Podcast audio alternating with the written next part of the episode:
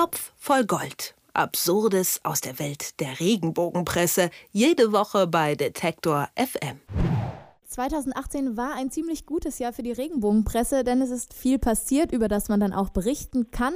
Eine royale Hochzeit, Beziehungsdrama am Schlagerhimmel und Nachwuchs für William und Kate. Mehr als 1000 Wochenblätter haben die Prominenten unserer Zeit so freiwillig oder vielleicht auch unfreiwillig mit ihrem Privatleben gefüllt. Aber wer ist eigentlich unangefochtener Sieger oder Siegerin der Titelblätter? Und wer liest diese Artikel denn überhaupt? Darüber spreche ich jetzt mit Moritz Czermak vom Top voll Gold. Er und die Übermedienredaktion haben sich die Berichterstattung der Regenbogenpresse im letzten Jahr nämlich ganz genau angeschaut. Hallo Moritz. Hallo. Ich nehme die Krönung vielleicht gleich mal vorneweg. Mit Abstand am häufigsten die Titelseiten gefüllt, nämlich äh, 140 Mal, haben Helene Fischer und Florian Silbereisen, beziehungsweise deren Trennung. Warum ausgerechnet die beiden? Na, Florian Silbereisen und Helene Fischer sind natürlich schon seit Jahren, also seitdem sie zusammen sind und eigentlich auch schon davor, da natürlich dann jeder für sich, dass das perfekte Paar für die Regenbogenwelt. Also beide in, im Schlagerbereich aktiv. Das ist natürlich eine Musik, die jetzt auch die Leserinnen und Leser der Hefte ganz gerne hören. Also die kennen die beiden aus dem Fernsehen, von Auftritten, von Konzerten, von deren Alben und so weiter. Ähm, als die beiden dann natürlich noch ein Paar wurden, das war das Nonplusultra für die Redaktion. Ähm, da konnte man jede Woche spekulieren, wann gibt's die Hochzeit, wann gibt's Kinder, wann gibt's die Trennung, wann gibt's Tränen und so weiter. Das haben die Hefte ja auch wirklich Woche für Woche gemacht. Und jetzt, wo es dann Ende des Jahres bekannt wurde, dass es tatsächlich eine Trennung der beiden gibt, dann legen sie jetzt natürlich wirklich los. Das kann man auch diese Woche wieder an den Kiosken in ganz Deutschland beobachten, in den Regalen. Da sind Florian und Helene wieder ganz vorne mit dabei, genauso wie im vergangenen Jahr eben. Und immerhin ein Drittel der Titelseiten ging an die europäischen Royals. Äh, darunter waren die Briten dann die Spitzenreiter, denn sie waren auf über 170 Titelseiten. Es gab ja auch eine Hochzeit, ein Kind wurde geboren.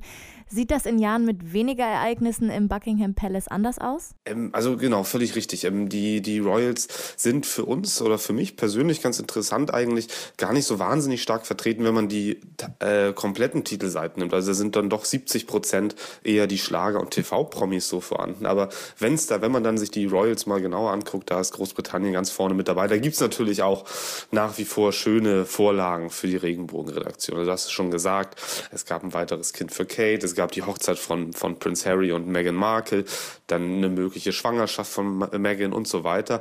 Und dazu kommt noch dem, so ein paar Klassiker, die ohne dass die Royals aus Großbritannien da jetzt irgendwelche Vorlagen liefern, immer und wirklich immer seit Jahren schon ähm, thematisiert werden. Also da ist zum Beispiel die Frage, ist Prince Charles wirklich der Vater von Harry?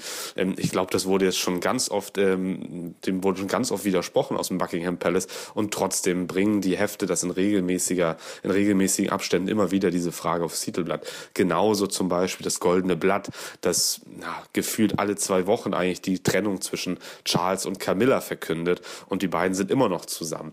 Das geht seit Jahren und eigentlich Jahrzehnten schon so. Eigentlich eigentlich seit der, seit der, seit der, seit Bekanntwerden der Beziehung zwischen Charles und Camilla geht es eigentlich darum, wann sich die beiden endlich trennen. Sie tun den Redaktionen natürlich nicht den Gefallen, dass sie irgendwann doch mal richtig liegen, aber das wird auch im nächsten Jahr ganz, ganz sicher so weitergehen. Wobei man bei den anderen Königshäusern sicherlich auch einiges finden konnte, worüber man schreiben möchte, woher das übergeordnete Interesse an, dem, an der britischen Monarchie.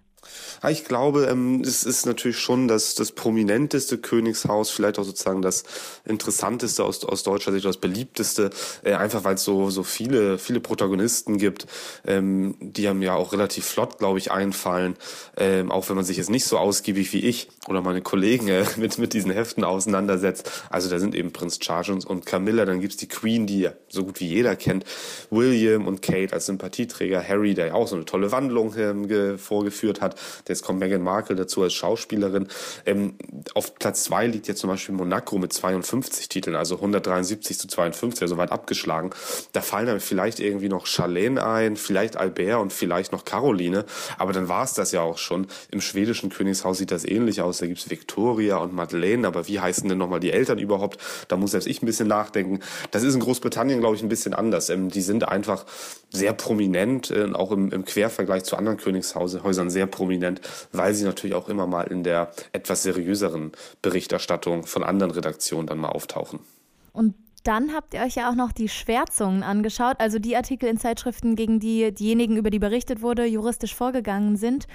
Ähm, konntet ihr da wen ausmachen, der sich besonders oft gewehrt hat?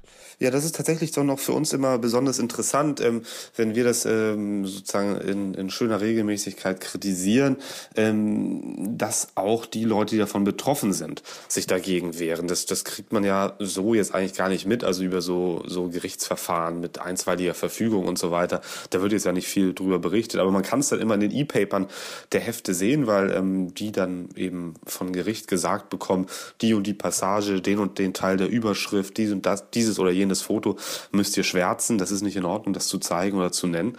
Ähm, und da ist die Sammlung, die wir da zusammengestellt haben und die uns begegnet ist, ähm, wirklich ähm, wunderbar breit gefächert. Also ich sehe hier Yogi Löw, der offenbar gegen was vorgegangen ist. Ich sehe hier Franz Beckenbauer, der gegen was vorgegangen ist. Ähm, ich sehe hier, dass das auch zum Beispiel das, das monegassische Königshaus, das ja auch geografisch eigentlich ein bisschen weiter weg liegt, wo man auch sagt, na, kriegen die das überhaupt mit, was in der deutschen, in der deutschen Klatschpresse über sie geschrieben wird?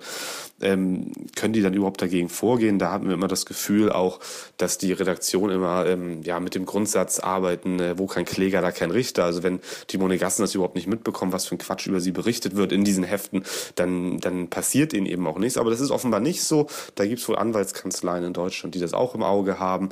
Ähm, es bleibt, glaube ich, dabei, dass, dass jemand wie Günter Jauch ähm, nach wie vor derjenige ist, auf Promi-Seite, der sehr gezielt gegen Regenbogenberichte vorgeht. Aber auch jemand wie Helene Fischer beispielsweise wehrt sich gegen Passagen, die aus ihrer Meinung, aus ihrer Sicht zumindest, ähm, ja, nicht der Wahrheit entsprechen oder ähm, nicht fair sind und so weiter. Also das, das, das ist ein recht breites Feld, aber es gibt eben doch gerade mit Günther Jauch auch so ein paar Leute, die besonders herausstechen.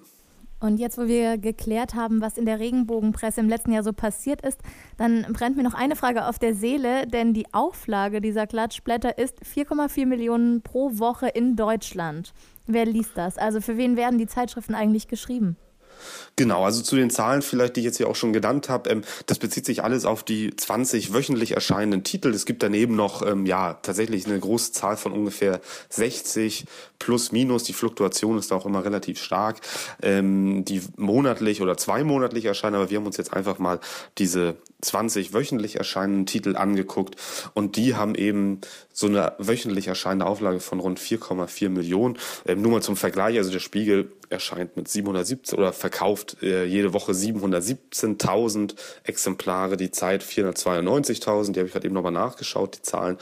Es gibt also eine doch immer noch eine breite Leserschaft ähm, der Regenbogenhefte und ähm, ja, die hat nach wie vor, das beobachten wir auch schon seit mehreren Jahren, eine ziemlich klare Struktur. Also 83 Prozent der Leserinnen und Leser sind eben Frauen, 17 Prozent nur Männer. Und ja, ich würde mal sagen, so zwei Drittel, also ja, zwei Drittel der, der Leser, der, der Gesamtleserschaft ist 70 plus. Ähm, der Balken der 14- bis 19-Jährigen ist da sehr klein, der bei uns dann in der Auswertung rausgekommen ist. Ähm, und je älter es dann wird, desto größer wird der Balken.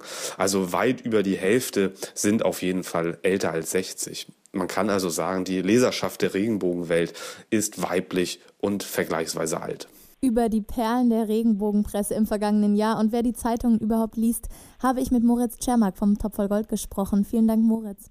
Ich danke auch. Topf voll Gold. Absurdes aus der Welt der Regenbogenpresse. Jede Woche bei Detektor FM.